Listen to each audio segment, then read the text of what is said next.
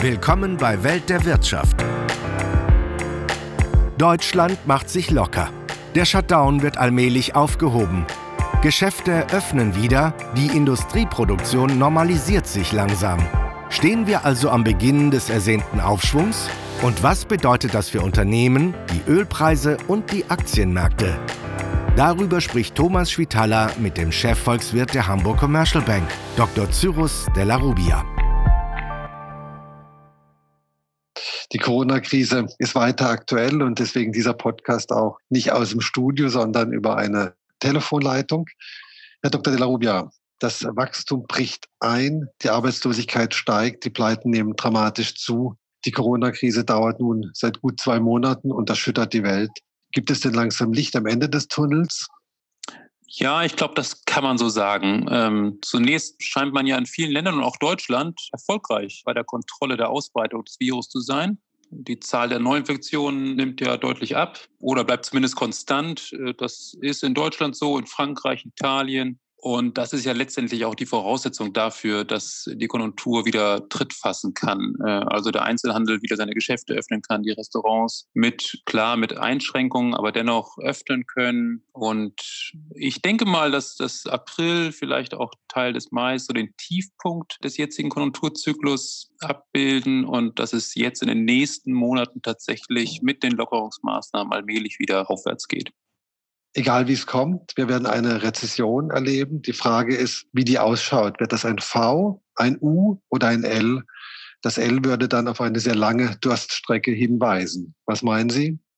Ja, also wenn man in die Historie reinschaut, die letzte große Rezession von 2009, das haben viele Investoren als eine V-Rezession in Erinnerung. Da hat es anderthalb Jahre gedauert, bis man wieder auf dem Niveau von vor der Krise war. Für Deutschland ist das dieses Mal auch denkbar, ist aber ein relativ optimistisches Szenario, das auch davon ausgeht, dass, äh, dass es beispielsweise keine zweite Infektionswelle gibt äh, und dass auch bei unseren Haupthandelspartnern, gerade in der Eurozone, die Sache einigermaßen glatt verläuft, dass China sich auch weiter erholt. Da sind also einige Wenns da, die äh, nicht unbedingt selbstverständlich sind. Was in jedem Fall wenig wahrscheinlich ist, äh, dass man auf den alten Expansionspfad bald wieder zurückkehrt. Das heißt, viele Produktionsausfälle wird man nicht wieder aufholen. Das gilt natürlich ganz besonders für den Dienstleistungsbereich. Der Friseur wird jetzt nicht doppelt so viele Kunden haben wie vorher und äh, für Konzerte, sag ich mal, kann man auch nicht erwarten, wenn sie dann irgendwann mal wieder stattfinden, dass sie jetzt äh, alle nachgeholt werden. Aber das heißt, wir sind eher beim L und einer langen Rezession. Ja, das ist so die Frage, was man unter diesem V und L und so weiter versteht. Also Volkswirtschaften wachsen ja in der Regel.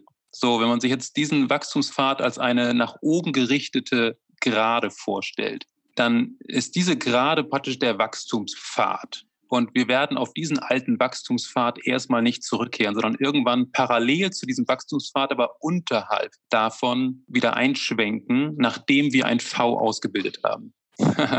haben, Sie das, haben Sie das verstanden? Also auf Deutsch, es, es geht bergauf, aber es dauert. Genau, äh, genau es geht bergauf, aber ja, Ende 2019 hatten wir ein bestimmtes Produktionsniveau. Es wurde einfach in diesem Jahr eine gewisse Wirtschaftsleistung erbracht. Und das werden wir diesem Jahr ganz klar deutlich unterschreiten. Da werden wir bis zu sieben Prozentpunkte unter diesem Niveau bleiben. Und Ende 2021, da könnten wir wieder auf diesem Niveau sein, aber nicht auf dem Wachstumspfad, also diese nach oben gerichtete Gerade, sondern das wird eben noch viel länger dauern, beziehungsweise da werden wir auf diesen alten Wachstumspfad wahrscheinlich auf absehbare Zeit gar nicht zurückkehren. Aber was heißt das denn konkret, äh, wenn man jetzt mal auf die Arbeitslosen guckt oder auf unseren Wohlstand? Ja, das heißt konkret tatsächlich, dass viele Arbeitsplätze erstmal auf absehbare Zeit tatsächlich auch wegfallen werden. Wir haben ja einen massiven Anstieg bei der Kurzarbeit. 10,1 Millionen Menschen haben jetzt Kurzarbeit angemeldet. Wir können aber nicht davon ausgehen, dass diese 10 Millionen Kurzarbeiter alle wieder in ihren regulären Job zurückkehren werden, sondern es wird viele Insolvenzen geben. Viele Unternehmen werden Produktionsstätten schließen, auch wenn sie insgesamt als Konzern noch weiter bestehen bleiben aber sie werden dann weniger produzieren und entsprechend auch weniger Arbeitskräfte benötigen. Und das ist auf absehbare Zeit erstmal ein, ein Riesenstrukturbruch. Und diese Normalität von vorher, die werden wir auf absehbare Zeit erstmal nicht wiedersehen. Haben Sie denn eine Zahl für uns? Wie viele Arbeitslose werden wir denn in Deutschland haben? Also wir sind derzeit bei einer Arbeitslosenrate von 5,8 Prozent. Das entspricht ungefähr 2,6 Millionen Arbeitslosen. Wir hatten einen Spitzenwert in 2005 von, na, das waren fast 5 Millionen Arbeitslose. Und im Tiefpunkt der Rezession von 2009 waren wir bei 3,5 Millionen Arbeitslosen etwa. Ich glaube, dass wir so im Bereich von 3,5 bis 4 Millionen Arbeitslosen, dass wir das durchaus wieder sehen können. Die Corona-Krise hat ja nicht nur massive wirtschaftliche Auswirkungen, die verändert unser Verhalten ja auch stark. Also wir reisen nicht, wir gehen nicht aus, wir arbeiten aus dem Homeoffice, fahren viel weniger Auto. Damit sparen wir ja viel Geld und vielleicht fühlen sich viele auch ganz wohl damit. Werden denn diese Verhaltensänderungen langfristig bestehen bleiben? Also bedeutet praktisch äh, Corona der große Game Changer? Ja, also mit dem Geldsparen, das sehen natürlich viele Leute auch ganz anders. Denn gerade Selbstständige, die ihre Lebensgrundlage verloren haben, äh, die werden Ihnen wahrscheinlich was ganz anderes erzählen. Richtig ist aber, dass äh, Corona unser Leben und unsere Wirtschaftsstruktur langfristig verändern wird. Und ich denke, solange es keinen Impfstoff und eine, äh, eine leicht zugängliche, effektive Medizin gegen Covid-19 gibt, werden wir mit dieser Pandemie leben müssen und dann entsprechend auch unser Verhalten umstellen müssen. Also kein Händeschütteln Minimierung physischer Kontakte, alles Sachen, die auch aus psychologischer Sicht sicherlich nicht ganz einfach sind. Aber genau, auf diesem Boden da gedeihen natürlich auch neue Wirtschaftszweige. Ähm, und dafür ist unsere Marktwirtschaft ja bekannt, dass sie eben sehr flexibel auf sowas reagieren kann. Und das macht mir auch Hoffnung, dass die Unternehmen sehr schnell erspüren werden, wo es neue Möglichkeiten gibt, wo man Gewinne machen kann. Und äh, insofern wird man da ganz starke Veränderungen feststellen über die nächsten Jahre. Also praktisch die Krankheit als Treiber für den Strukturwandel. Welche Branchen profitieren denn da besonders? Also mein klar E-Commerce, aber gibt es vielleicht noch andere?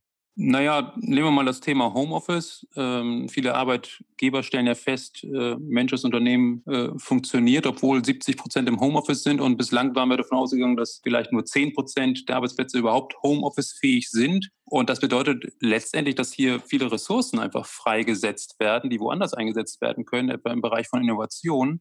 Klar, die Zahl der Büroarbeitsplätze wird sinken, aber es hat auch noch weitere Implikationen. Zum Beispiel könnte der Anspruch an das Zuhause steigen, wenn viele Menschen mehr Zeit daheim verbringen. Ein Arbeitszimmer muss her, wenn man nicht dauernd im Schlafzimmer seinen Laptop aufstellen möchte.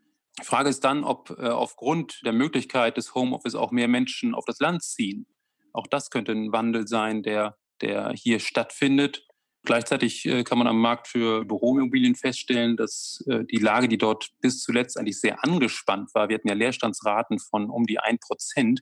Äh, in den Großstädten war der Markt praktisch leergefegt, dass da eine Entspannung eintreten kann. E-Commerce äh, sprachen Sie an. Großes Thema, ganz klar. Äh, viele Menschen haben das erste Mal überhaupt diese Möglichkeit in Anspruch genommen. Und das ist natürlich eine Voraussetzung dafür, dass diese Menschen auch äh, dauerhaft dann hier bleiben werden und häufiger eben E-Commerce auch betreiben werden. Amazon ist da natürlich der große Gewinner, aber ich würde nicht sagen, dass das so eine äh, The Winner Takes It All Geschichte ist, sondern ich glaube schon, dass auch große deutsche Unternehmen hiervon profitieren können und auch sich einen Teil des Kuchens abschneiden können. Also da bin ich relativ zuversichtlich, dass das auch gut für die deutsche Volkswirtschaft ist. Für den stationären Einzelhandel, also für den Modeladen um die Ecke, ist das aber keine gute Entwicklung. Ja, das muss man sehen. Also klar, je mehr Leute im E-Commerce äh, sozusagen unterwegs sind und dort ihre Einkäufe erledigen, das wird sich natürlich auf den Einzelhandel und auf den Bedarf an Einzelhandelsflächen auch niederschlagen.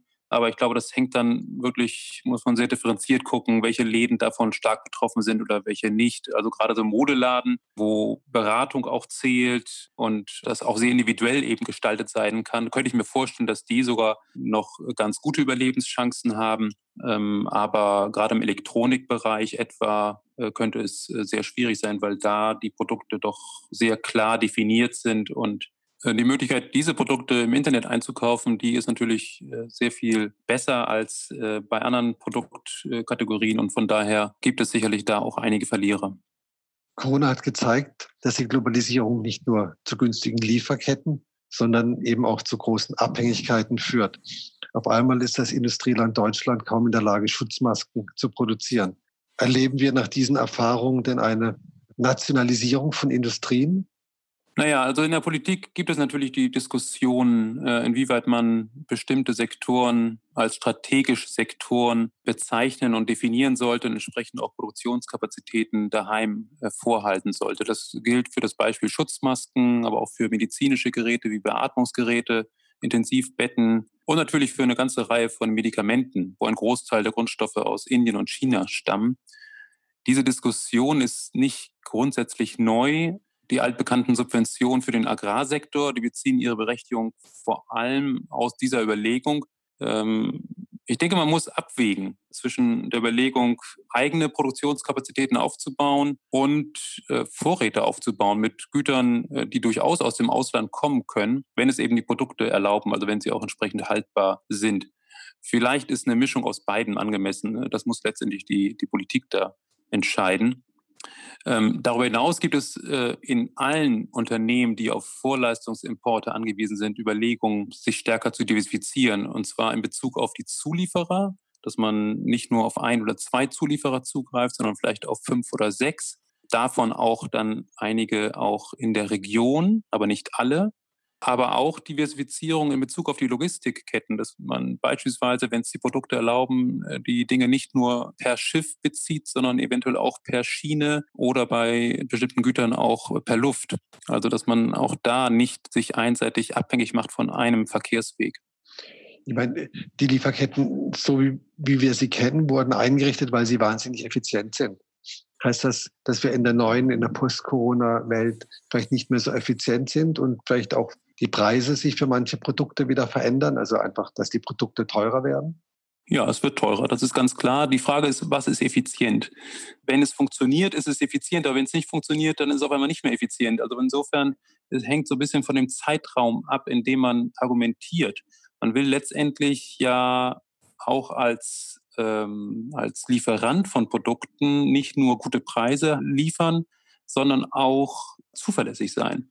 Und wenn diese Zuverlässigkeit nicht gegeben ist, weil alle paar Jahre ein Schock eintritt, der diesen komplizierten, äh, diese komplizierte Kette durcheinander bringt, dann äh, bin ich damit auch nicht wettbewerbsfähig. Von daher, wir werden uns da einfach umstellen müssen. Die Unternehmen werden sich umstellen müssen und im eigenen Interesse werden sie sich umstellen müssen. Das ist nicht eine Sache, die irgendwie von oben aufoktroyiert ist, sondern das ist äh, im Interesse der eigenen Wettbewerbsfähigkeit werden Unternehmen ihre Wertschöpfungsketten einfach resilienter machen müssen. Könnte das auch dazu führen, dass zum Beispiel ein Land wie Deutschland wieder mehr Grundindustrien hat, in die Fertigung geht? Also Deutschland hat ja eigentlich gar nicht so sehr das Problem, dass es irgendwie deindustrialisiert und zu wenige Produktionsstätten vor Ort hat, sondern Deutschland ist ja eines der wenigen Länder, die auch sehr viel selber produzieren und einen großen Industriesektor hat. Grundindustrie haben wir teilweise auch im Bereich der Chemie, und da würde ich gar nicht so einen Nachholbedarf, sage ich mal, sehen. Es ist äh, umgekehrt vielleicht für Deutschland eher ein Problem, dass auch viele andere Länder auf diese Problematik eingehen werden und äh, Unternehmen entsprechend mehr Produkte daheim produzieren werden, die sie bisher aus Deutschland bezogen haben. Also das sehe ich eher als ein Faktor. Wobei, um bei diesem Thema zu bleiben, äh, auch Deutschland in, in einigen Bereichen wiederum sehr gut aufgestellt ist, um auf diese äh, Entwicklung zu reagieren, beispielsweise beim Bau von Robotern, Automatisierungsmaschinen, alles Dinge, die in dieser Zeit, wo man mehr daheim produzieren will, sehr notwendig sind. Und insofern diese Produkte könnte ich mir vorstellen, da wird Deutschland vielleicht sogar einen großen Boom nochmal erleben, der sich nochmal beschleunigen sollte zu der Entwicklung, die ohnehin schon da zu beobachten ist. Das heißt, Sie machen sich um Deutschland da keine Sorgen naja, man muss sich immer Sorgen machen, glaube ich. Und, und äh, dafür sind wir auch Deutsche, dass wir uns immer Sorgen machen, sage ich mal so. Äh, das ist ja eine Mentalitätsgeschichte, glaube ich, die, die äh, zumindest im Ausland auch so wahrgenommen wird. Aber nochmal das Stichwort Marktwirtschaft, Flexibilität. Ähm, ich glaube, dass äh, deutsche Unternehmen da sehr erprobt sind darin, äh, Signale aufzufangen und auch schnell in, ja, umzusetzen in, in neue Produktionsstrukturen. Lassen Sie uns doch mal in die Welt gucken. Von großen Weltwirtschaftskrisen sind die Schwellenländer oft sehr stark betroffen. Ist das diesmal wieder so? Naja, was wir jetzt vor allem tatsächlich sehen, ist, dass die Ausbreitung des Virus in vielen großen Schwellenländern nicht unter Kontrolle ist. Nehmen Sie Russland, nehmen Sie Brasilien, Indien, Mexiko, wenn Sie sich da die Kurven der Infektionsfälle und der Todesfälle anschauen, dann gehen die steil nach oben und man sieht überhaupt noch nicht diese Abflachungstendenz, die man in Ländern wie Deutschland, Frankreich, Italien sieht. Das ist ein Grund zur Sorge erstmal. Der zweite Punkt, der, sag ich mal, klassische Krisenpunkt ist die Abhängigkeit vom US-Dollar, weil man eben im Ausland verschuldet ist. Da gibt es auch einige Beispiele, wie beispielsweise Argentinien, äh, das jetzt wieder mit seinen Gläubigern versucht zu verhandeln und äh, wahrscheinlich seine Schulden nicht bedienen wird. Hm, was interessant ist bei alledem, und das spricht eher dafür, dass viele in einer Reihe von Ländern besser aufgestellt als vorher, viele Länder bzw. Zentralbanken leisten es sich jetzt, äh, eine ähnliche Geldpolitik zu betreiben wie Industrieländer, nämlich tatsächlich eigene Anleihen am Markt einzukaufen. Das war früher totales Tabu, weil jeder sofort sagte, na, was macht ihr denn da? Monetäre Staatsfinanzierung, da schicken wir den Wechselkurs erstmal in den Keller. Das passiert tatsächlich nicht. Die Wechselkurse dieser Länder sind relativ stabil, obwohl diese, ja, wenn man so will, monetäre Staatsfinanzierung stattfindet. Und das spricht eher dafür, dass diese Länder etwas besser aufgestellt sind als früher. Lassen Sie uns nochmal auf den Ölpreis gucken der momentan sehr niedrig ist, etwa 30 Dollar kostet ein Fass. Und das, obwohl die Erzeugerländer die Produktion schon massiv runtergefahren haben. Wie lange bleibt denn der Ölpreis so niedrig? Das würde ich auch gerne wissen. Also die Nachfrage ist wirklich massiv zurückgegangen, um bis zu 30 Millionen Barrel pro Tag, 30 Millionen Fass äh, pro Tag. Die OPEC hat gleichzeitig, beziehungsweise die OPEC-Plus-Gruppe, das ist also die OPEC äh, und äh, zehn Partnerländer, darunter Russland, hat eine Ölförderkürzung ab Mai von 9,7 Millionen Barrel beschlossen. Sie sehen, da ist noch eine gewisse Diskrepanz zwischen 30 Millionen und 9,7 Millionen Barrel. Jetzt ist USA natürlich ein wichtiger Player und da stellt man fest, ja, dass aus rein marktwirtschaftlichen Gründen wird dort die Produktion auch gekürzt einfach weil sich viele Produktionsstätten da nicht mehr lohnen. Die sind ungefähr um 1,5 Millionen Barrel zurückgegangen. Also das reicht immer noch nicht. Wir sind erstmal noch in einer, glaube ich, länger anhaltenden Niedrigpreisphase. Dazu kommt, dass wir einen massiven Lageraufbau haben, sowohl an den Lagerstätten, die am Land sind sozusagen, als auch, äh, und das ist schon außerordentlich, was man da sieht, äh, Lagerstätten auf dem Wasser. Und zwar werden Tanker immer mehr dazu genutzt, als Lagerstätten zu fungieren. Mittlerweile gibt es in diesem sogenannten Floating Storage 150 Millionen Barrel pro Tag. Das ist 150 Prozent der äh, täglichen Förderung, die dort in diesen Tankern gelagert werden. Und äh, diese hohen Lagerbestände, die lasten auf den Preisen, weil wenn die Preise wieder hochgehen, dann wird erstmal von dieser Seite das Angebot wieder steigen. Und insofern wird es eine ganze Weile dauern, bis man wieder höhere Ölpreise sieht. Die USA sind ja ein sehr wichtiger Ölproduzent wieder geworden durch die Schieferölvorkommen, die sich aber nur lohnen, wenn die Preise deutlich höher sind. Erleben wir vielleicht das Ende dieser Industrie? Nein, ich glaube nicht, dass wir das Ende dieser Industrie sehen. Äh, Sie müssen ja sehen, es gibt da ganz unterschiedliche Preisstrukturen in dieser Industrie. Äh, es gibt durchaus einige Fracker, die auch mit 10, 15 US-Dollar pro Barrel zurechtkommen. Andere wiederum werden tatsächlich erst tätig, wenn der Ölpreis äh, bei 60 oder 70 US-Dollar pro Barrel liegt. Das Geheimnis, sage ich mal, oder, oder das Besondere an dieser Industrie ist, dass sie relativ schnell Ölquellen ja, schließen und wieder öffnen kann. Das heißt, äh, anders als bei konventionellen Ölquellen, wenn die einmal geschlossen sind, ist es relativ schwierig, die wieder in Gang zu bringen, weil hier diese Art der Ölquellen, äh, die kann man relativ schnell wieder anstellen. Das heißt, wenn die Preise wieder steigen, dann sind die auch schnell wieder dabei äh, zu fördern. Insofern glaube ich, wird uns diese Industrie noch eine ganze Weile begleiten. Zum Schluss nochmal die klassische Frage nach den Aktienmärkten, die ja nach wie vor relativ stabil notieren, obwohl die Wirtschaft massiv einbricht. Was heißt das denn? Äh, Geht es den Unternehmen doch nicht so schlecht oder wirken einfach die Liquiditätsspritzen der Zentralbanken?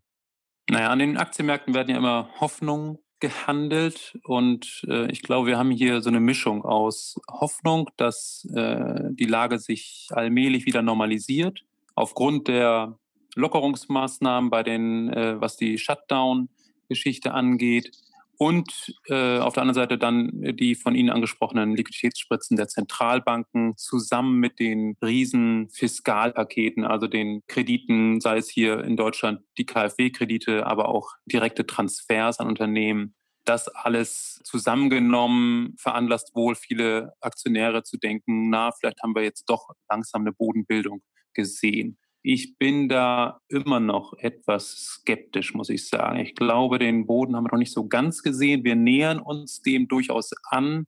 Aber ich glaube, wir werden noch mal äh, Spitzen nach unten äh, sehen, weil die Wirtschaftsdaten, die trudeln jetzt ein, aber die ganz schlimmen Daten, sage ich mal, also da werden noch ein paar kommen. Und wie gesagt, wir sind auch nicht auf Deutschland beschränkt. Wir müssen auch gucken, was in den USA passiert, was in Großbritannien passiert. Da sind die Infektionskurven auch nicht so richtig ermutigend. Und dann haben wir eben diese äh, Geschichte mit den Emerging Markets, mit den Schwellenländern, die ihre Sache noch nicht so richtig im Griff haben. Also sind noch sehr viele Abwärtsrisiken. Also wie immer die Mahnung zur Vorsicht äh, und wir warten einfach mal ab, wie es kommt. Herr Dr. De La Rubia, herzlichen Dank für dieses interessante Gespräch und äh, auf bald. Vielen Dank Ihnen. Das war Welt der Wirtschaft. Dr. Cyrus de la Rubia, Chefvolkswirt der Hamburg Commercial Bank, im Gespräch mit Thomas Schwitaler.